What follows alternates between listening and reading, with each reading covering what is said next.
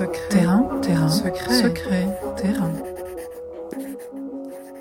Bonjour et bienvenue sur Secret de terrain.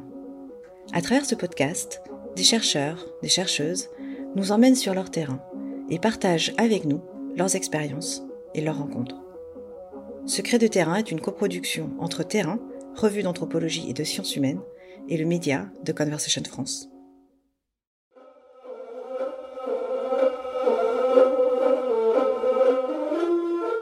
Le 10 mars 1959, Lamo Dondup, plus connu sous le nom de Tenzin Gyatso ou sous son titre de Dalai Lama, quitte le Tibet, envahi par la Chine. Il trouve refuge dans le nord de l'Inde, à Dharamsala, suivi de quelques 80 000 Tibétains. On compte aujourd'hui environ 6 millions de Tibétains dans le monde. Si la majorité vit en République populaire de Chine, une diaspora de près de 150 000 personnes réside en Inde et au Népal, mais aussi en Europe. Pour cette diaspora, Dharamsala demeure la ville symbolique, celle de l'Exode, et le Tibet le pays perdu, celui des origines, celui de l'imaginaire. Au fil des années, le combat politique des Tibétains s'est aussi traduit par une reconquête identitaire et la valorisation d'un riche patrimoine culturel. La musique y tient une place majeure. Mais que valoriser? Qu'est-ce qui est authentique? Qu'est-ce qui ne l'est pas? C'est en enquêtant sur ces questions, mêlant identité et art, que l'ethnomusicologue Chloé Lukasiewicz se retrouve dans un bus pour le Tibet.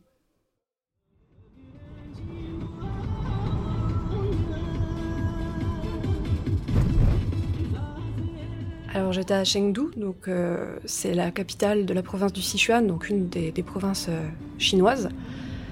Et euh, donc dans cette province, en fait, il y a des bouts du Tibet qui ont été intégrés à certaines provinces lors de l'invasion et de la répartition géographique du Tibet, etc. Et euh, donc Chengdu, je pars, euh, il était très tôt, euh, il faisait encore nuit, et j'étais bah, toute seule avec mon sac à dos, je venais d'être déposée par le taxi, et, et toute seule à pas trop savoir bah, finalement où j'allais. Enfin, c'était, voilà, c'est toujours une sensation un peu particulière la première fois, mais du coup voilà, posée dans mon bus, la seule personne occidentale ou touriste parce que bah, il y a peu de monde qui connaît Bawa, donc euh, là où je, voulais aller. Et donc dans ce bus, euh, bah, je me retrouve au milieu de, de, plein, de plein de gens. Alors bah, des personnes chinoises, il y avait des Tibétains aussi. Euh, finalement assez peu de Tibétains dans le, dans le bus. À l'aller, je, je, crois qu'il y en avait deux, trois vraiment à l'avant et tout le reste du bus était rempli de Chinois.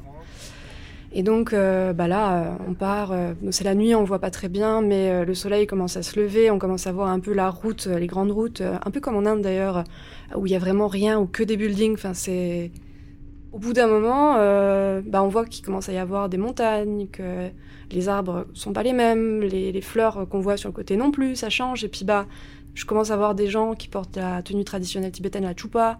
Euh, je vois que les magasins ou les choses, ça commence à être écrit en tibétain. Et il y a vraiment eu un moment où, euh, ça y est, ben, on y est, quoi. Enfin, c'est le Tibet. Et, là, ça, il y a un truc, quoi. Parce qu'on se dit, euh, ça fait super longtemps que je travaille dessus. J'en ai entendu parler, ça fait, et ça fait une émotion énorme. Et je crois que j'ai pleuré hein, dans le bus, mais, mais c'était chouette. Et donc voilà, il y a ces, ces vallées encaissées, on est encore bas en altitude. Et je vois que ça commence à, parler tibétain autour, euh, bon, avec toujours cette musique chinoise euh, dans le bus. Donc c'était un peu euh, bizarre comme sensation d'avoir une espèce de d'ovni chinois enfin, qui rentre au Tibet. Le paysage n'allait plus du tout avec ce qu'on entendait dans le bus.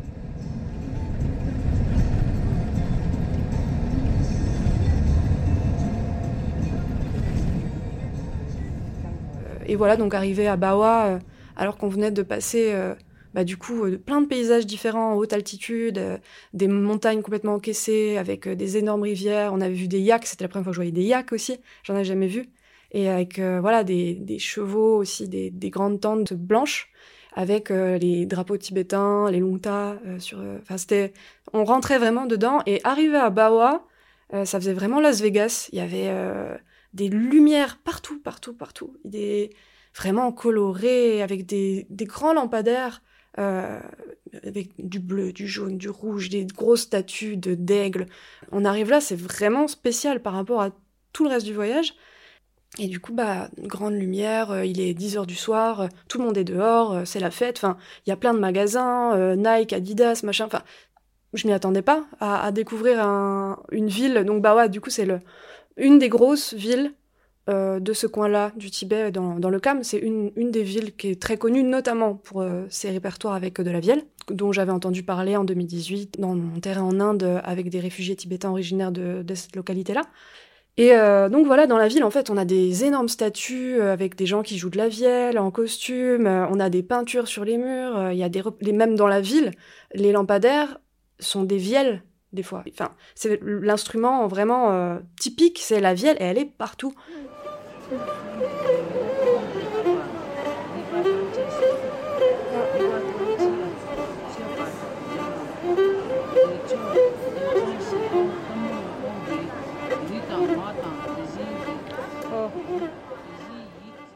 Et du coup, en fait, ce que j'ai appris avec le temps, c'est que euh, le gouvernement chinois local veut développer le tourisme. Donc c'est une ville qui est extrêmement touristique. C'est pour ça qu'ils ont refait complètement la ville, que ce soit au niveau bah, des infrastructures, euh, de la lumière, etc. etc.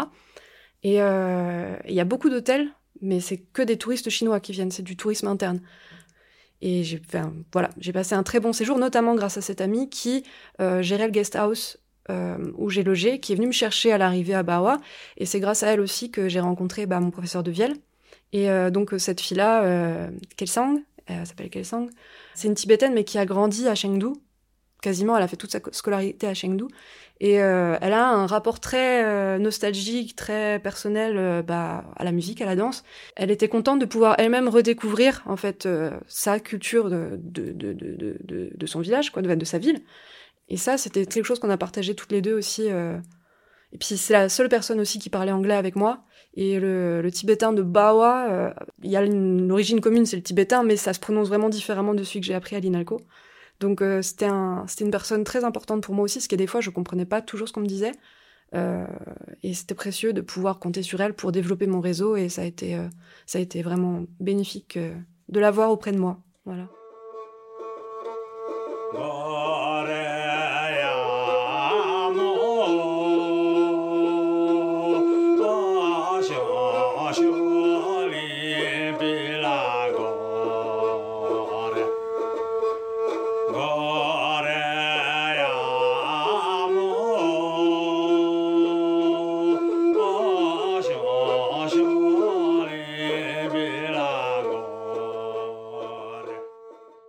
De ce que j'avais appris euh, bah, dans mon précédent terrain en Inde, parce que la question pour moi c'était de voir que sont devenues les musiques du Kham, euh, qui est une région énorme. Alors le Tibet, ça fait cinq fois la France. Hein. Il y a le Kham, l'Utsang et l'Amdo.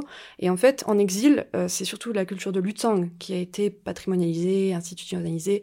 Et voilà, par exemple, en exil, le symbole musical du Tibet, c'est plutôt le luth. Alors que quand on voit la prégnance de, par exemple, la vielle à Bawa, on se dit, ben, légitimement, comment les gens de Bawa qui viennent de Bawa peuvent se sentir concernés par euh, ce répertoire aux, luttes qui ne se joue pas du tout dans ce coin-là. Enfin, c'était les questions que je me posais. Où sont les, autres musiques du CAM Qui, moi, m'intéressent plus le CAM parce que je suis chanteuse de base et les techniques vocales du CAM sont dingues. Enfin, moi, ça me, ça me passionne. la technique vocale de certaines localités sont vraiment. Je, je comprends pas vraiment comment ça marche, mais ça me touche beaucoup. Donc, c'est pour ça, j'avais choisi le CAM en partie pour ça, en particulier. Et, euh, et, donc, c'est en cherchant où étaient ces musiques du CAM, qui les préservait, comment on faisait, est-ce qu'il y en avait encore? Parce que au début euh, de mon terrain en 2018, je suis arrivée en Inde. On m'a dit non, mais nous, on fait plus ça, ça, ça se fait plus. Puis les anciens, ils sont morts. Et puis voilà. Donc, euh, je me suis dit, mince, je suis venue sur le terrain et en fait, il n'y a plus rien.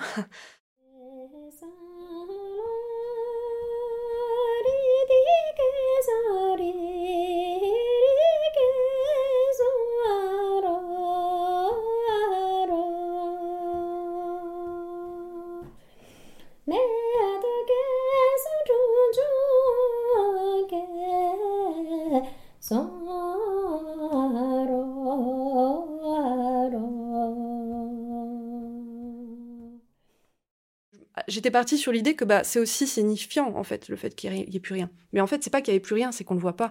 C'est qu'il faut creuser, il faut aller dans des réseaux qui sont plus euh, réseaux bah, militants ou réseaux politiques. Euh, parce que le Kham est connu euh, pour être une région où il y a des guerriers, ou notamment avec l'invasion du Tibet, il y a eu le Chusikanjuk. c'est C'était en gros une armée informelle, en gros, pour simplifier, du Kham et donc, c'est un peu un imaginaire aussi qui est resté en exil. Et euh, c'est grâce à des réseaux comme ça que euh, j'ai rencontré des gens de Bawa. Euh, et ça tombait bien parce que Bawa, c'est une ville où il n'y a pas besoin d'un visa particulier. Parce que ce qu'on appelle la région autonome du Tibet aujourd'hui correspond pas du tout à ce qu'est le Tibet réellement. Et en gros, ce que vous voyez sur la carte, c'est qu'un tout petit bout de ce que c'est le Tibet.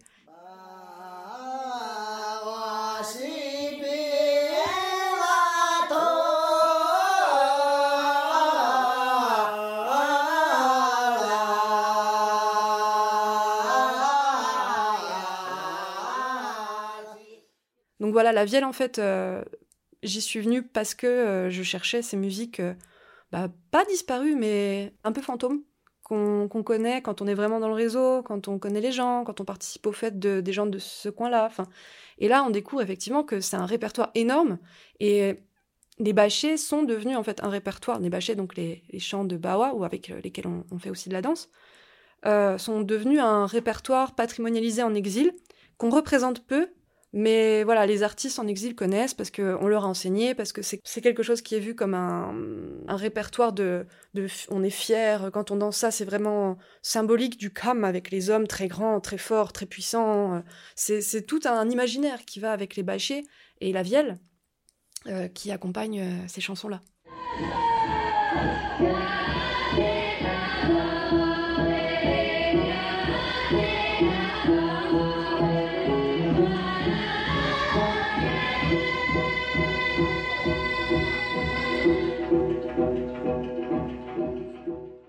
Le terme bâché en tibétain regroupe un ensemble de, pratiques musicales en fait qui ne se ressemblent pas. Par exemple, euh, pour moi, un c'est euh, un bâché traditionnel entre guillemets, ça va être ça. C'est le cercle, les hommes qui jouent la vielle, les femmes qui font les grands gestes avec leurs manches super longues, roses. Donc il y a un aspect visuel qui est très impressionnant dans les bâchés.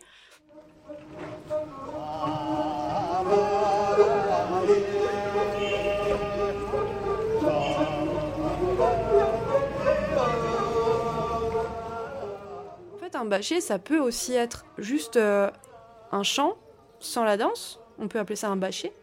Euh, ça peut être aussi euh, une musique pop basée sur la vielle. Donc c'est pour ça le soir en fait à Bawa tous les soirs il y avait sur la place centrale bah, tout le monde se retrouvait pour danser.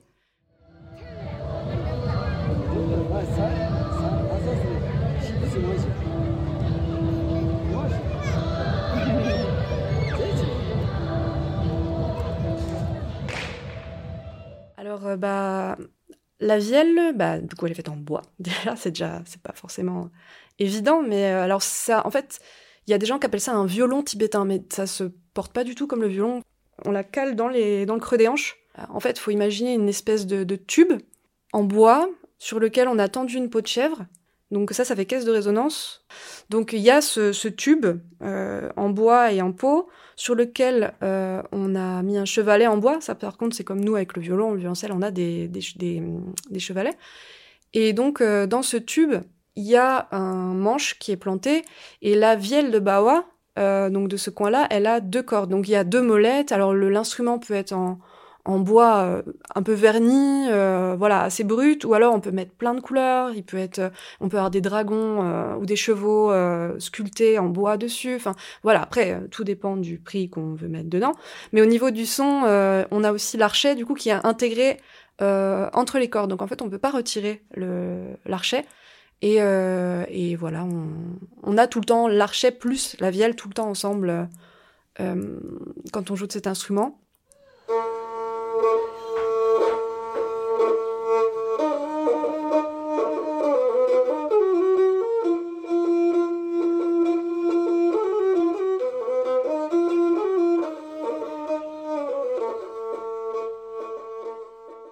J'ai rencontré euh, bah, Gan, Dashila, donc, euh, qui est un artiste artiste assez connu. pour pas dire très connu dans la région du Kham, mais aussi la télé de Chengdu, donc de la capitale du Sichuan, la capitale chinoise de, de la province du Sichuan. la télé était venue l'interviewer pendant que j'étais là, et donc ils ont fait tout le trajet que moi j'ai fait en bus Bon, eux, ils l'ont peut-être fait en avion, je sais pas. Mais en tout cas, ils ont fait le déplacement pour le voir, pour faire une émission avec lui. Et euh, donc, c'est un artiste euh, euh, connu qui a gagné des prix aussi décernés par le gouvernement pour la préservation de la culture, des cultures des minorités, hein, comme ils disent en Chine. Hum, et donc, il a pu, grâce à l'argent gagné avec ce prix, construire sa maison et créer son atelier de lutherie. Parce qu'en plus d'être artiste, il joue de la vielle, mais en plus il fait ses vielles. Donc voilà, c'est une personnalité très connue à Bawa. Et quand je suis venue et que j'ai dit, bah voilà, je voudrais apprendre euh, un peu les musiques de, de chez vous, de, de Bawa. Euh, donc cette fille, Kelsang, que j'ai rencontrée, qui était la gérante du guest house où j'étais, elle, elle m'a emmenée tout de suite auprès de lui et, elle a fait l'intermédiaire. Elle lui a expliqué pourquoi j'étais là, qu'est-ce que je voulais faire. Et lui, tout de suite, bah, il a dit oui, y a pas de souci. Et, et du coup, bah, le, lendemain de mon arrivée, euh, j'ai commencé à avoir des cours avec euh, Gentashila.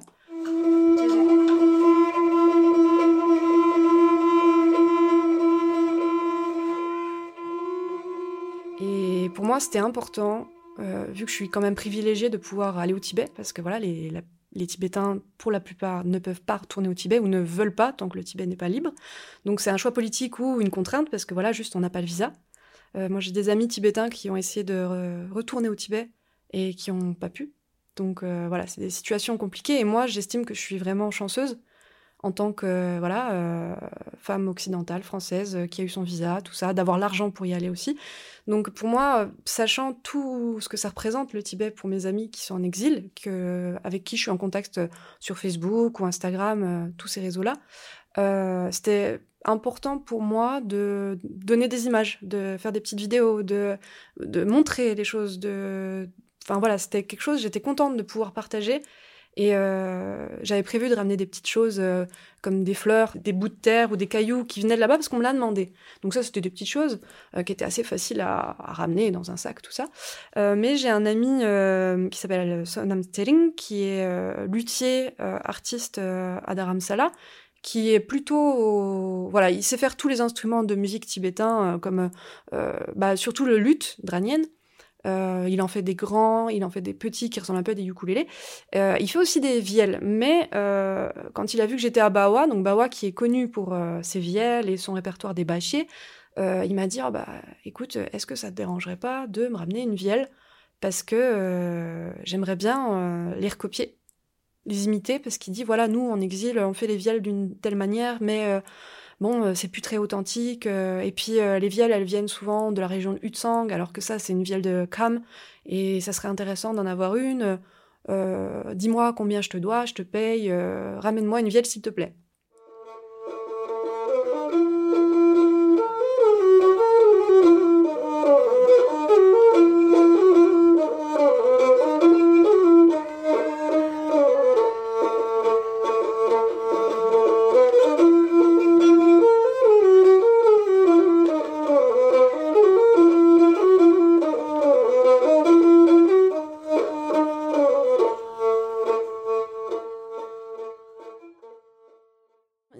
octobre 2019 que je suis retournée à Dharamsala.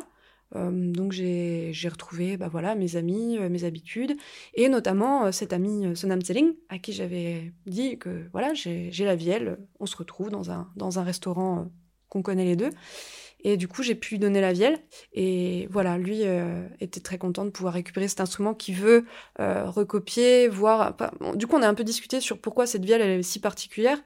Et en fait, on sait pas trop. Enfin, pour lui, le son est vraiment différent. Il a commencé à jouer dessus, il s'est dit, ah, mais sûr, il y a quelque chose, mais il sait pas qu'est-ce qui est différent. Allez.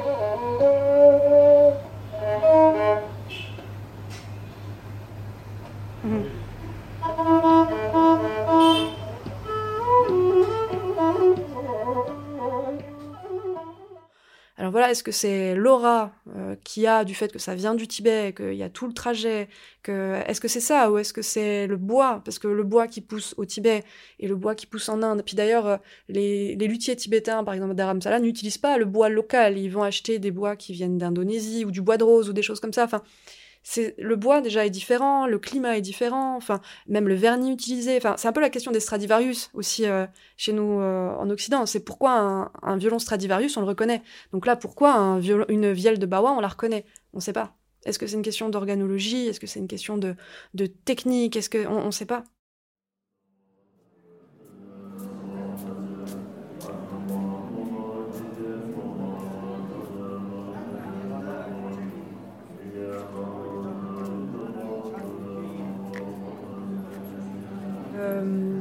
bah, Dharamsala, et euh, bah, avec le temps en fait, c'est devenu en fait la capitale des Tibétains en exil, euh, parce que le Dalai Lama, euh, qui est maintenant le chef spirituel, mais c'est plus compliqué que ça parce que le bouddhisme c'est énorme et qu'il ne représente qu'une partie de, ce bouddhisme-là tibétain. Mais en tout cas, il est devenu vraiment une figure représentative du Tibet de l'exil.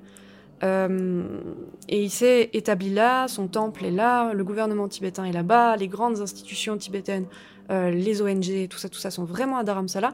Euh, donc au, début de la chaîne himalayenne, voilà, on a vraiment cette ville qui, qui est particulière parce que c'est à la fois un, peu un, îlot sur lequel les Tibétains en exil aiment revenir c'est là où on va en vacances. Quand on vient, on vit en France, mais on a besoin d'y retourner. Il y a, y, a y a, vraiment cette idée de Dharamsala, il faut y retourner. On a besoin. On resserre les liens avec les amis de l'école. On retourne voir sa famille.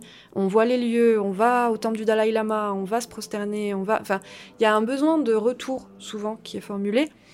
Euh, mais en même temps, enfin, moi, enfin, j'adore Dharamsala, mais le truc qui me, personnellement, je trouve dommage, c'est que c'est devenu une, espèce de musée où les touristes euh, sont tous des hippies euh, bouddhistes euh, et qu'ils figent en fait l'identité tibétaine sur, bah voilà, les Tibétains ils sont gentils, les Tibétains ils sont bouddhistes. Et, en fait, ça, ça fige les gens, enfin les, jeunes en particulier. bah, c'est dur de savoir est-ce que j'essaie de correspondre à ça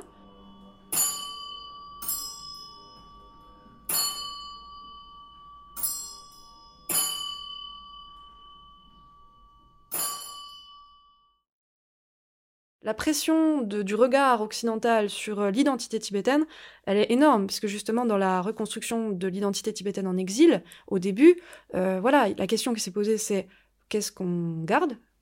Qu'est-ce qu'on va choisir de préserver? Qu'est-ce qui est représentatif de notre culture? Parce qu'on ne peut pas tout garder puisque le Tibet, c'est un endroit, enfin, c'est un territoire qui est cinq, grand comme cinq fois la France. Il y avait, c'est connu, euh, il y a un espèce de, d'adage qui dit que chaque village au Tibet avait sa culture, avait des chansons qui lui étaient propres. Mais en exil, ça a complètement changé. Et donc la musique et la danse sont devenus aussi des éléments du patrimoine, de l'identité, pour faire valoir qui on est, euh, et j'ai une, personne que je connais aussi qui est euh, proviseur du TCV, donc le Tibetan Children's Village à Dharamsala, donc une école pour les Tibétains, mais il n'y a pas que des Tibétains, euh, qui m'a dit que la musique, c'est un élément aussi important que le bouddhisme pour se faire valoir en tant que Tibétain, né en tant que Tibétain. Et donc voilà, les luthiers en exil, les, les luthiers tibétains, jouent un rôle important. Et à Dharamsala, il me semble qu'il y a deux, trois magasins d'instruments de, musique. Et euh, notamment Sonam Tseling, donc mon ami à qui j'ai ramené une vielle, qui a ouvert euh, l'année où je suis revenue euh, en Inde, où je lui ai donné la vielle, il venait d'ouvrir son propre atelier magasin.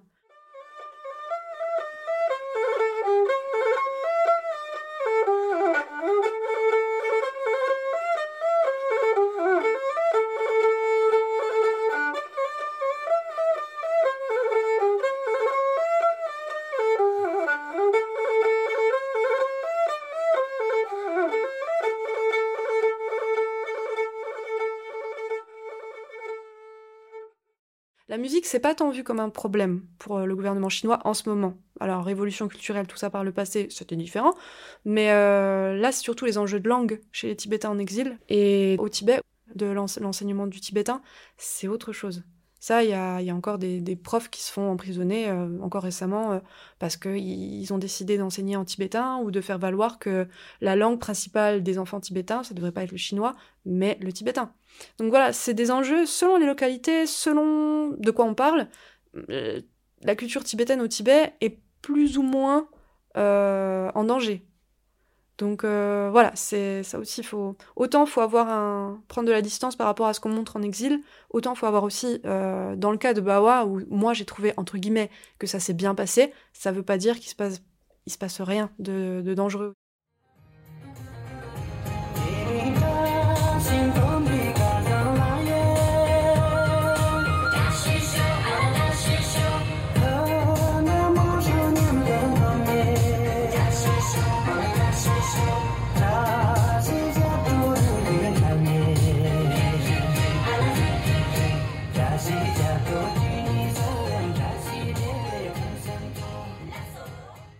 La vielle tibétaine rapportée par Chloé continue d'intriguer et d'inspirer les luthiers tibétains de Dharamsala. Depuis ce séjour, Chloé Lukasiewicz poursuit ses recherches sur les Tibétains en exil. Secret, terrain, terrain, secret, secret, terrain. Vous avez écouté Secret de terrain, un podcast développé par le média The Conversation France en collaboration avec la revue Terrain, revue d'anthropologie et de sciences humaines.